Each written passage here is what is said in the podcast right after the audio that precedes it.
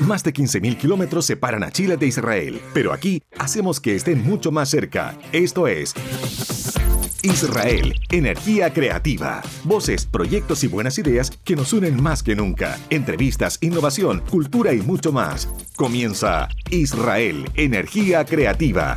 Un podcast con la conducción de Patricia Sirebrenik en universo.cl. Hola, ¿qué tal? Bienvenidos a este nuevo podcast de Israel Energía Creativa. Queremos agradecerles vuestra excelente y cálida acogida a este ciclo de programas en universo.cl, con temas que compartimos aquí en el panel con invitados desde Israel y de Chile, y que ojalá ustedes lo sigan conversando luego desde sus propios puntos de vista. Ya conocen nuestras cápsulas noticiosas, aquellas noticias positivas para compartir.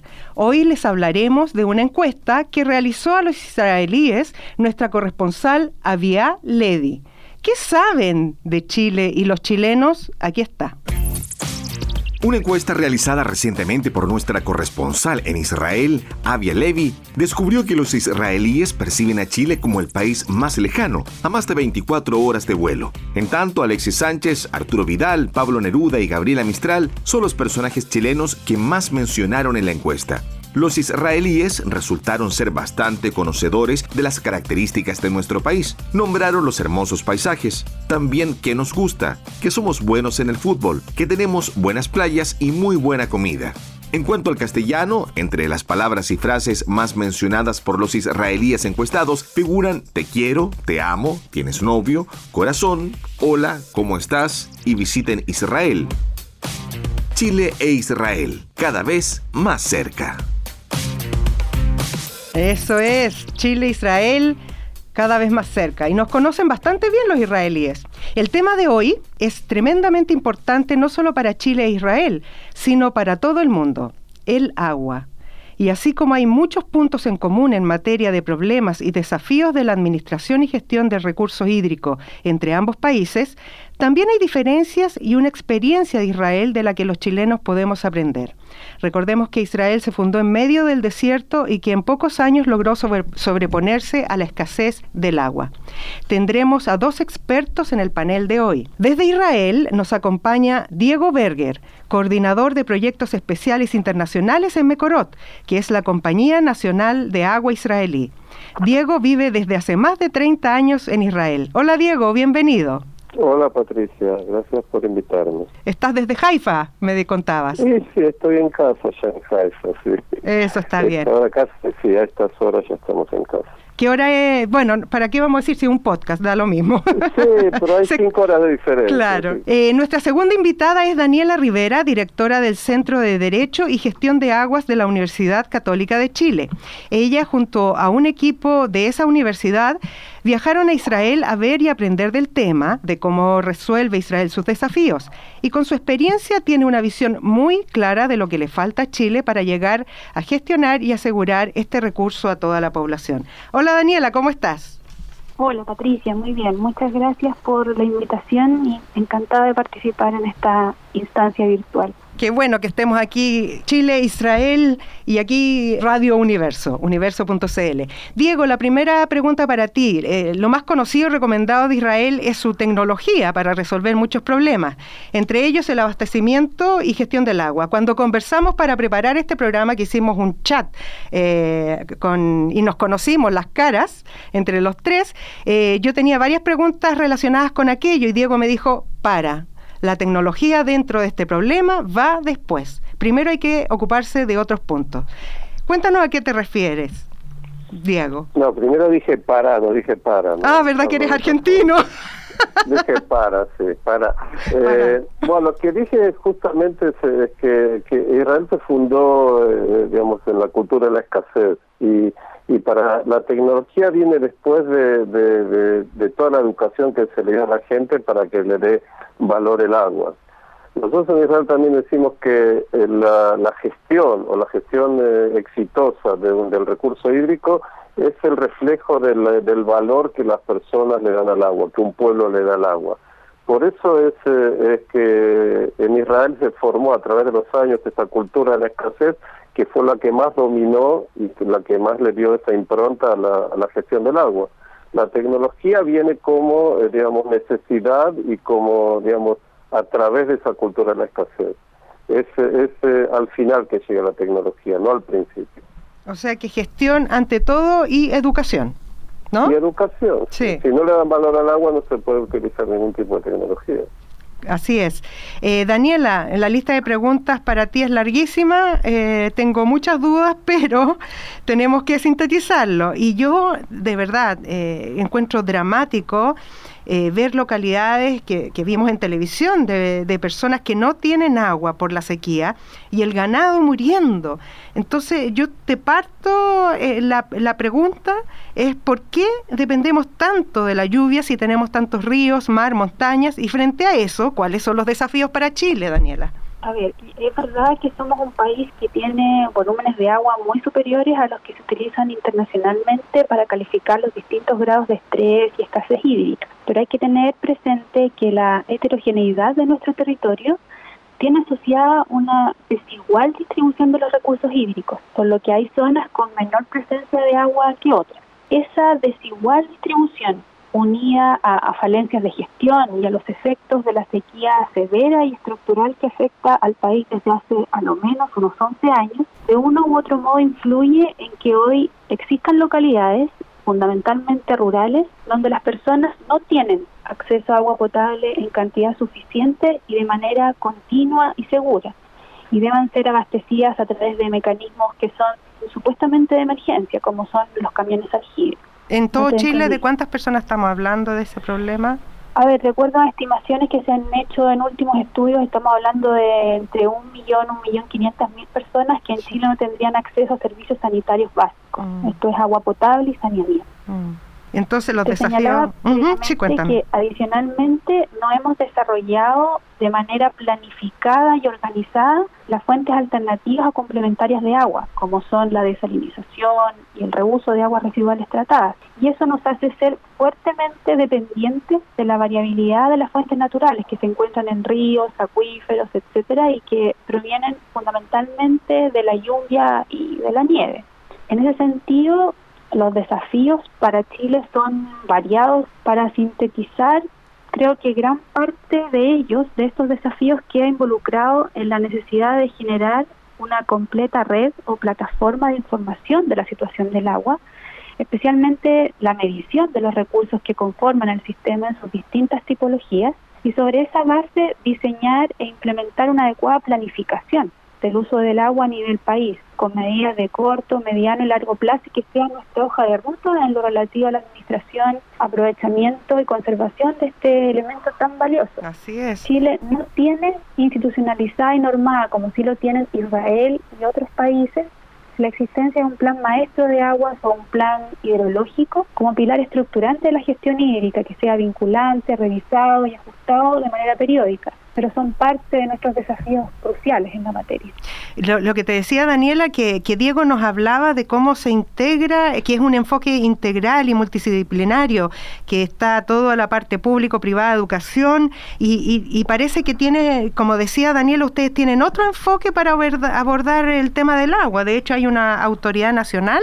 No, primero hay una sola autoridad nacional, hay un solo, hay cuatro pilares de gestión de, Israel. El primero, y recuerda cuando eh, estaba pensando ahora cuando Daniel estaba hablando, el primer, la primera ley de agua que se hizo en Israel, una de las primeras fue la ley de la medición, que se mide todo. Y nuevamente, cuando yo hablo de esa ley en América Latina, me dicen, nada, ustedes quieren medir porque quieren cobrar por el agua. Cuando en realidad esa ley se hizo porque se dijo que si no se mide no se puede gestionar el recurso. Pero durante décadas el agua para agricultura, eh, también, y el agua para, para consumo domiciliario, pero más que todo para agricultura, fue medida y no cobrada. Y esa es una gran diferencia con muchos otros lugares del mundo.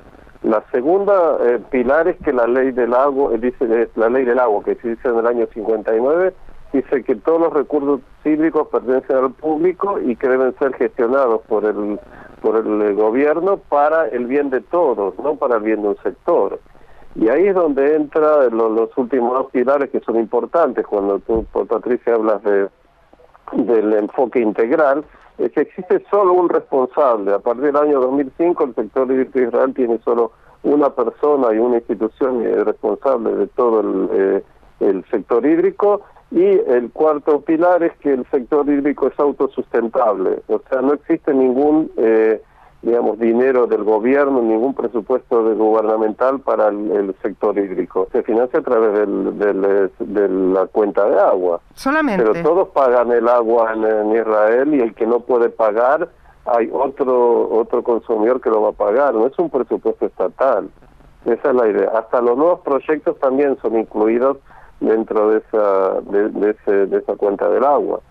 Entonces eh, es verlo de una forma mucho más integral, por eso nosotros usamos todos los tipos de agua, eh, también agua subterránea, agua de, digamos, de desalinización, agua de, del mar de Galilea, agua de reuso de los efluentes, pero todo eso entra dentro de la misma gestión centralizada. ¿La gestión centralizada es un ministerio? Gestionada para el bien de todos. Ah, disculpa. Y es un bien público. Te, interrumpí, perdona. Es que yo lo que quiero entender, Diego, si esta eh, autoridad central es, un ministerio o es una institución así como independiente.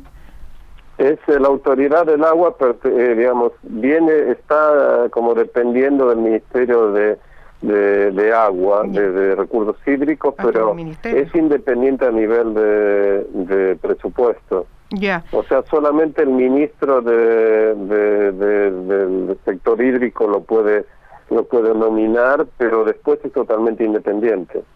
Eso es lo que tiene eh, de especial, que como es es autofinanciable el sector eh, hídrico, no depende de ningún tipo de presupuesto estatal y, tampoco a nivel político. O sea, él puede decir todo lo que tiene que ver con el agua sin... Mm.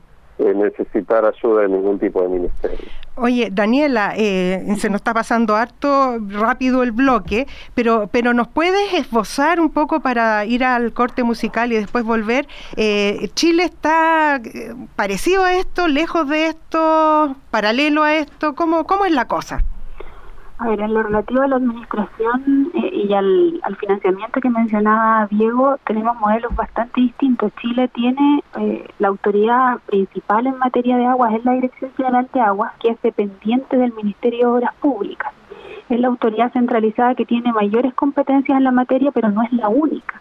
Pues en Chile existen diversos otros ministerios, organismos, y a veces no solo públicos, sino que también privados, que tienen competencias en la materia pero la Dirección General de Aguas es la que tiene las mayores potestades desde el punto de vista de administración centralizada. Daniela. Esta autoridad administrativa no tiene, no es independiente ni política, ni técnica, ni financieramente. La Dirección General de Aguas tiene un presupuesto que le es asignado anualmente en la ley de presupuesto. Y es por lo demás eh, un presupuesto bastante limitado y que inevitablemente ha influido también en que no puedan ejercerse debidamente y adecuadamente todas sus funciones. Oye, Daniela, eh, queremos seguir escuchando de ustedes dos, Diego, pero vamos a ir a un corte musical, eh, porque aquí aprovechamos a conocer las canciones israelíes y aprender un poco de hebreo. En el podcast pasado eh, aprendimos a decir temperatura, que es lo mismo que en castellano, pero en otra pronunciación, temperatura. Hoy día vamos a aprender la palabra zahav. Z-A-H-A, B corta en fonética, Zahav, ¿Qué quiere decir oro.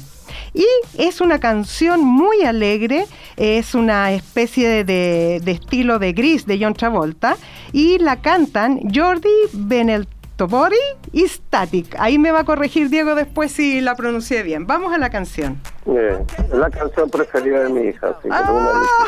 ¡Qué bien! Jordi,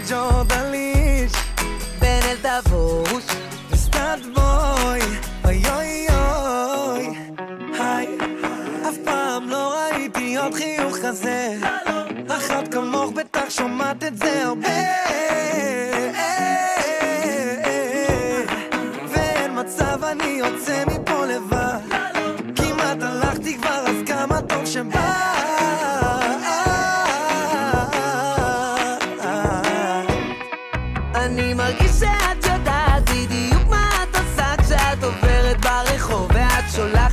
מוזיקה, כאילו לא בכוונה. אחד גונבת וכולן את ההצגה כאילו לא בכוונה וכל העיר כבר מסביבך התעוררה. תמיד כולם קראו לך הזהב של השכונה אבל היום היום תשאלי בכל המדינה, תגידו מי הכי יפה בכל העיר? עונים לי היא הכי יפה שאני מכיר. אוקיי.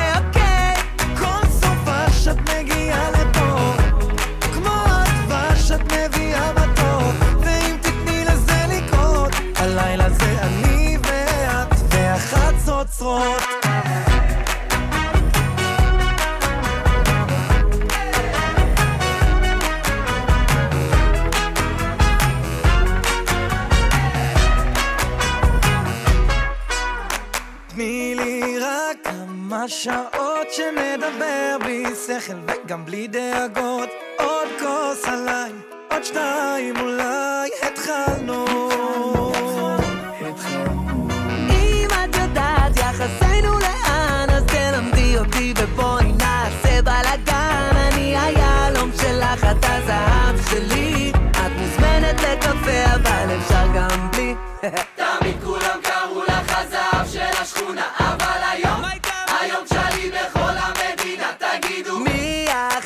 יפה בכל העיר? עונים לי, היא הכי יפה שאני מכיר. אוקיי, כולם!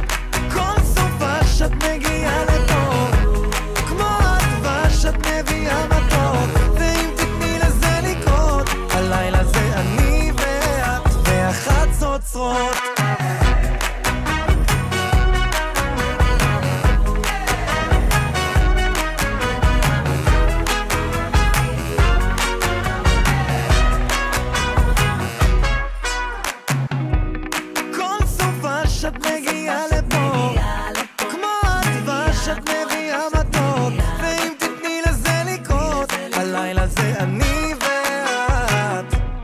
והחצוצרות. Israel, energía creativa.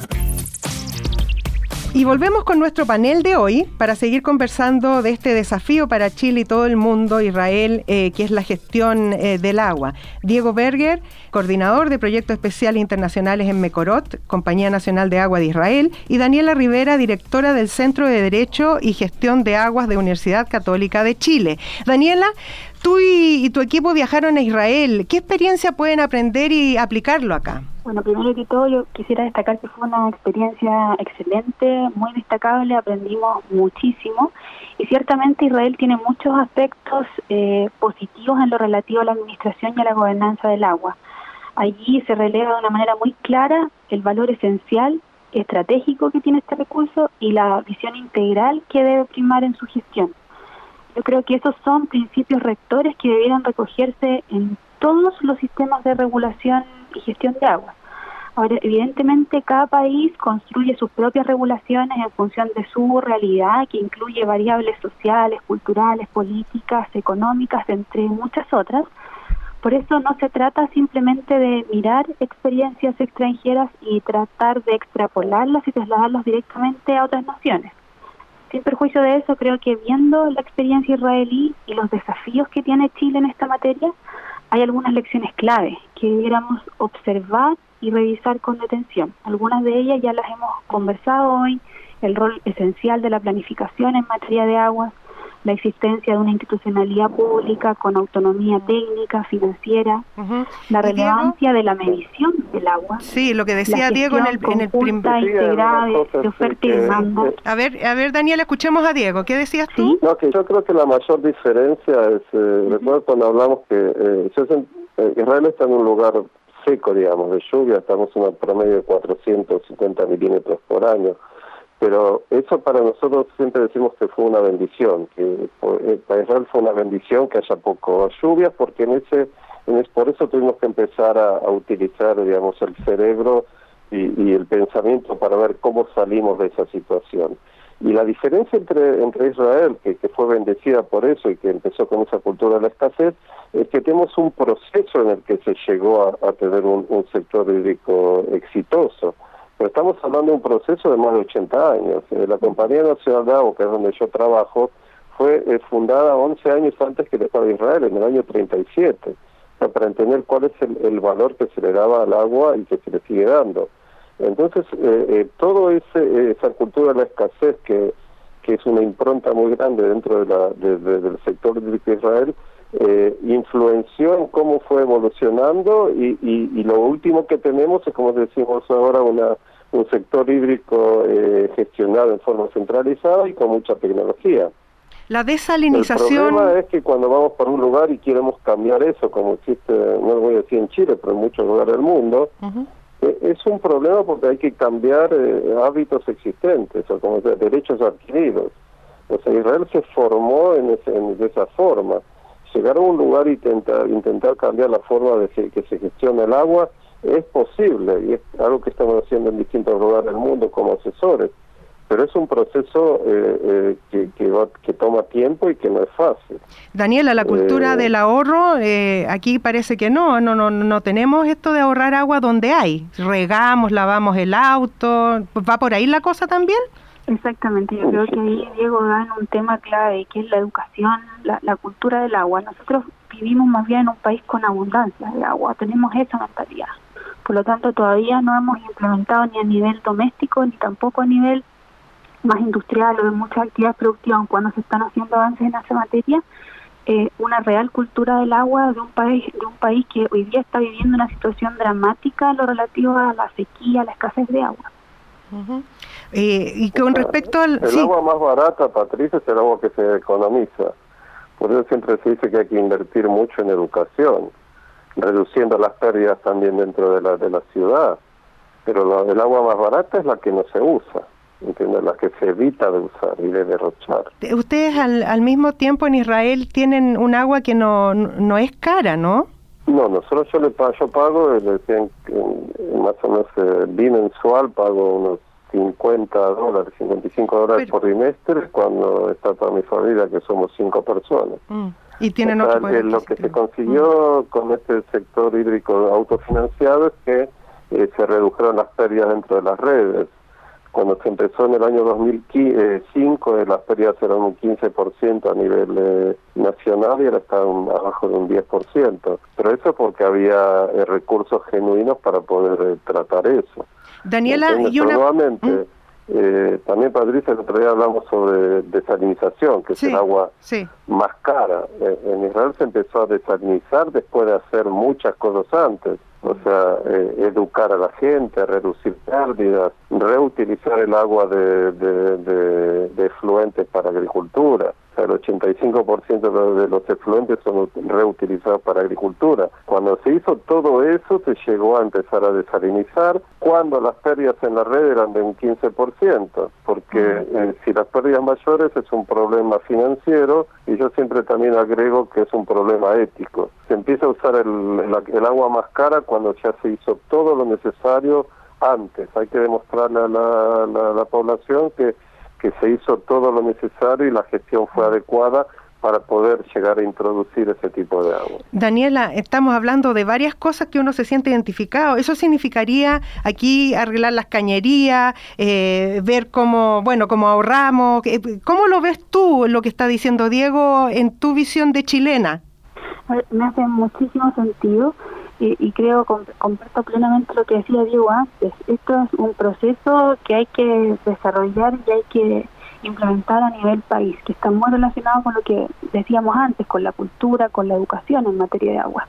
Pasa que en Chile, al no tener un sistema de planificación estratégica a nivel país en este tema, fundamentalmente, vamos tomando distintas iniciativas, ideas, pero de una manera dispersa, desordenada, sin tener un paraguas o una, una hoja de ruta clara que nos guíe y que vaya eh, orientando respecto a cuáles medidas, a qué fuentes alternativas se van a ir eh, desarrollando, se van a ir implementando, qué tipo de acciones hay que tomar frente a episodios de, de sequías más severas, etcétera. Entonces eso me parece que nos ha golpeado fuertemente no tener este instrumento de planificación y nos hace que estemos eh, generando decisiones y determinaciones de manera totalmente controversial, haciendo frente a emergencias, a Mm. situaciones contingentes, pero no de una manera estratégica como debiera ser. Daniela, una pregunta y con Diego conversarla. Eh, en, en nuestra conversación previa era la reutilización, que la, la Daniela le daba pena que en Chile no, no hayamos logrado una meta importante eh, y, y- y Israel la logró. Eh, conversan de eso. Daniela, tú primero y Diego tu comentario después. Daniela. A ver, en Chile no tenemos reutilización de aguas residuales tratadas de manera formal. Pues informalmente, por así decirlo, sí hay un reuso de aguas residuales eh, tratadas, eh, pero no hay todo, volvemos de nuevo al tema de la planificación, no hay una regulación eh, ni regulatoria, ni jurídica, ni institucional, ni financiera que ordene este tema, que planifique este tema.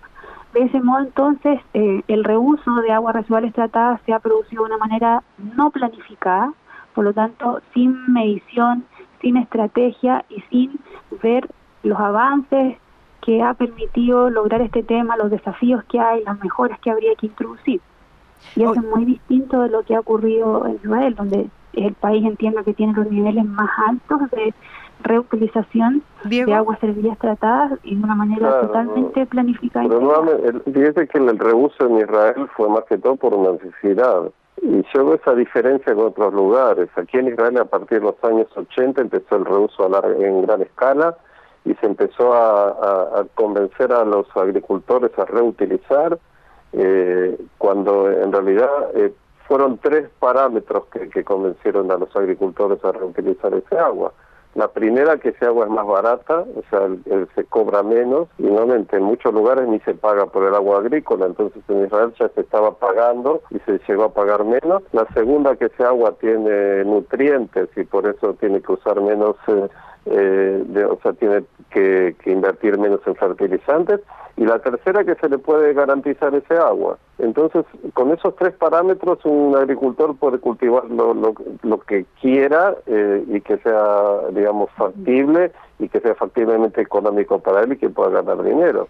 Eh, y, y básicamente, nuevamente, fue por un asunto de necesidad. Yo veo en muchos lugares del mundo donde estamos trabajando que se, hacen- o sea, se intenta convencer a los agricultores a, a reutilizar el, eh, el, eh, los efluentes para agricultura cuando en realidad ese tipo de convencimiento es muy difícil, eh, porque o porque el agua es eh, muy barata o porque no se le puede garantizar ese recurso. Pero O sea, Daniela, eh, eh, y yo creo que en definitiva en muchos lugares del mundo no va a ser reutilizado por eso, porque ya está más de 30 años intentando eh, convencer a los agricultores de que ese agua es buena, cuando en Israel nuestro mayor problema ahora es que no tenemos más agua de fluentes para reusar. Sea, ahora tenemos una, una fila de, de- de agricultores que quieren ese tipo de agua, cuando en realidad no tenemos más para darles. Oye, Daniela, y esto, tú me decías que la agricultura chilena ocupa el 80% del agua, me lo decía Diego, ya ni me acuerdo. Bueno, a me- nivel mundial, el sete- entre el 70 y 80% del consumo de agua del mundo es para agricultura, Ah. no para doméstica. También en Chile, Israel entonces. es solamente el 50%, También en Chile, sí. 53%. Mm. ¿Qué, qué estadísticas dabas tú recién, Diego? ¿No te escuché? No, que en Israel el, el consumo de agua en el 60, en los años 60 el 80% era para agricultura, pero ahora estamos alrededor del 50%, 53%, y sobre ese 53% la mitad del agua de agricultura, un 48%, es agua de fluentes retratados. O Oye, sea que estamos eh, eh, casi la mitad es agua de, de fluentes. Diego, hay una Eh, frase En el que- mundo está, no, no, no, casi no se reusa. Hay una frase que, que me impactó mucho porque tú dijiste la única forma de que los países entiendan es que internacionalmente hay una sanción. Tú me decías, Un, un. Un- litigio, que vayan a la corte de Haag y empiecen a hacer un litigio contra países porque no le están abasteciendo agua a sus eh. Ciudadanos. Es la única manera en que se van a poder despertar. O sea, lo estamos diciendo así en broma, mm, pero yo creo que ya hay gente que está pensando sobre eso. En realidad es una vergüenza que muchos lugares, y te digo específicamente América Latina, la cantidad de agua que hay por, por, por metros cúbicos por persona, y que no todos los todos los todos los habitantes de América Latina tengan agua potable en sus casas es una vergüenza y cl- claro, y además que tú eres latino, entonces lo, como, lo- como lo ves de otra forma. y también como habitante del mundo Claro. que, que estamos en esa situación Diego y Daniela me están avisando acá que se nos pasó el tiempo. Eh, espero que hayamos abarcado todo lo que planificamos, era lo más importante en estos poco media hora que tenemos de este podcast. espero haberlo hecho. No hemos dicho, Patricia, que era para hacer más de un podcast. Ya. que hacer una serie de, de podemos hablar tranquilamente. Daniel, ¿algún mensaje? Tú que eres chilena y que este podcast lo van a escuchar muchos más chilenos que, otro, que en otros países. ¿Un mensaje? ¿Cuál sería la, enseñanza o, de, algo que no hayas dicho y que quieras decir en estos este minuto que tenemos? Eh, a ver, yo creo que tenemos múltiples desafíos en materia de agua, pero en, hablando como, como personas, yo creo que tenemos que aprender a valorar el agua, pues muchas veces lo vemos cotidianamente que tenemos actitudes en distintos ámbitos que, que hacen desprender que al parecer nosotros no valoráramos suficientemente el agua o no entendiéramos que vivimos en un país hoy día afectado por una sequía y no solo hoy día, sino que es más bien un tema estructural con escasez, con estrés hídrico importante. Mm y tenemos que avanzar, por cierto que hay muchos desafíos que dependen de temas legales, regulatorios, normativos, pero también como personas podemos hacer mucho por cambiar y por contribuir a generar una cultura del agua más consciente y más sostenible. Gracias Daniela, gracias Diego eh, por estar con nosotros en este contacto desde Chile y desde Israel, en Haifa. Y nosotros tenemos que despedirnos también, pero nos despedimos con otra cápsula noticiosa tremendamente positiva. El primer encuentro entre mujeres diplomáticas israelíes y de países árabes para tratar la igualdad de género en ese sector. Muchas gracias a todos. Reenvíen este podcast. Encuentren el banner en universo.cl, la web de Radio Universo. Muchas gracias y hasta el próximo podcast. Las mujeres diplomáticas de Israel, Bahrein y Emiratos Árabes Unidos intercambiaron opiniones, experiencias y metas en un encuentro virtual sobre la igualdad de género en la diplomacia. Se trata del primer evento de su tipo en la historia entre mujeres del Estado judío y países árabes, donde se conversó sobre la necesidad de la participación de las mujeres en la promoción de la paz y la seguridad en el Medio Oriente y más allá. El evento virtual fue posible gracias a la reciente firma de acuerdos históricos de normalización de relaciones entre Israel y estos países árabes. Las voces y los protagonistas que unen a Israel con Chile y el mundo a través de la innovación, la tecnología, la música y una nueva visión de futuro. Esto fue Israel, Energía Creativa, un podcast con la conducción de Patricia Sirebrenic en universo.cl, un programa de la Embajada de Israel en Chile.